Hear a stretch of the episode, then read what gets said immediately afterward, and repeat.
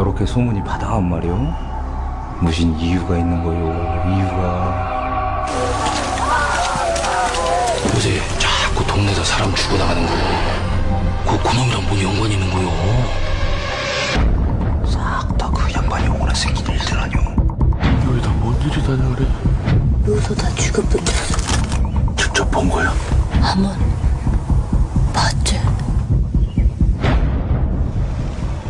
音乐有风险，观影需谨慎。听冰糖电影有效躲避烂片。嗨，你好，我是冰糖。你现在收听的是冰糖电影。最近韩国电影《釜山行》刷爆了朋友圈。韩国电影近年有很多优秀的作品。嗯、今天呢，我们要推荐的是另一部恐怖悬疑电影，叫做《哭声》。这部电影呢是在春天的时候上映的，好像当时是非常想做节目来着。嗯，来介绍一下哦。影评来自微信公众号 Roy 的电影圈。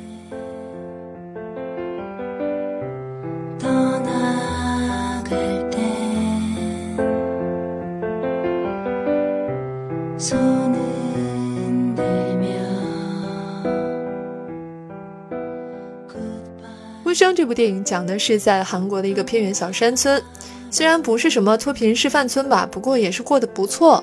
长治久安的样子。直到有一天呢，村子里突然发生了杀人事件，彻底打破了这里的宁静。在村里担任警察的钟九与同事迅速赶往现场调查，他初步推断呢，这是一起恶性杀人事件。只不过当地人私下猜测，认为那个不知何时出现在村边树林的日本人有最大的嫌疑。这个日本人可能会某种巫术，他通过要挟的手段将人诅咒而死。在此之后，接二连三、离奇非常却又有着共通之处的死亡事件接连发生，甚至连钟九的女儿也被置身于危险之中。万般无奈之下，钟九只得求助于巫师，希望以此来解除降临在女儿身上的诅咒。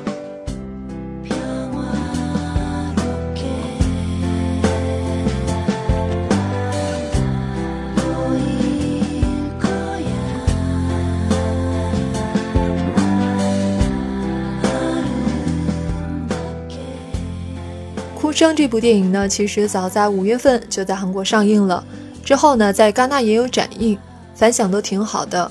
当时不少看过的人都表示被吓尿了，不过也有一部分人觉得这片神神叨叨的，没怎么看明白，呃，当时还挺有争议的。那我推荐《釜山行》的时候呢，有人跟我说：“哎呀，僵尸片好怕，不敢看。”嗯，其实从类型上来划分呢，《釜山行》最多算是惊悚片。在现在的影视圈，僵尸只是元素，早就不是用来吓人的东西了，而哭声才是的的确确的恐怖片，是你需要屏息观看的电影。其实这部电影，即使是有经验的影迷来看，依旧还是会被吓到的。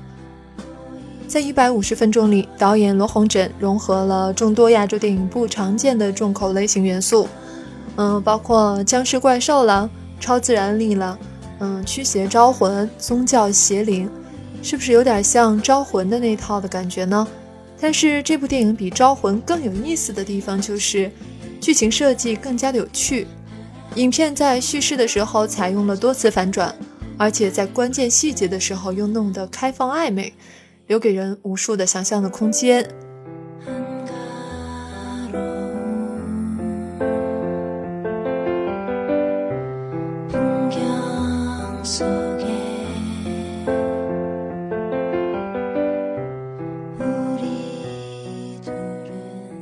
从明面上来说，哭声讲的是一个村庄的人在面对邪灵是怎么样一步一步土崩瓦解的故事。嗯，主人公呢，作为一个父亲、警察这样的正面形象，在邪恶面前展现的无力感是最让人崩溃的。但是透过现象看本质，这部电影还是在讲个人面对灾难时的恐惧和信任。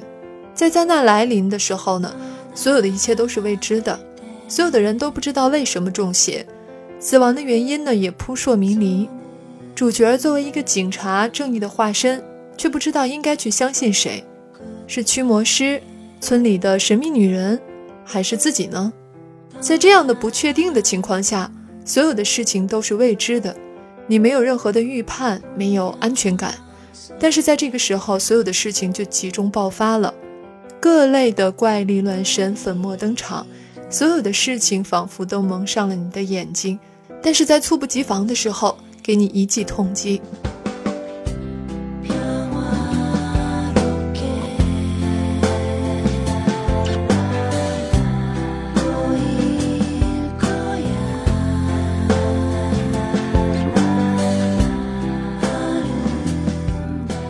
全片最好的一个元素是日本老人的设计。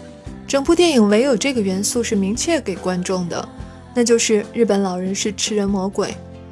导演很好的运用了人性的弱点，那就是在面对一切都是未知的时候，突然来一个看似明确的原因，一个深藏在人心里、希望可以解释的答案。但是这是真正明确的吗？其实这不过是心魔，在心魔的障眼法下，你早就把自己的眼见为实，弃之敝履了。所以我说，现在这年头，谁还用僵尸吓人呢？超级英雄这类给小孩看的电影里面，人物设计都奇奇怪怪的，比僵尸都奇怪多了。鬼不在眼前，在心间，只有看不见的鬼才是最吓人的。我是冰糖，这里是冰糖电影，我们下期再见。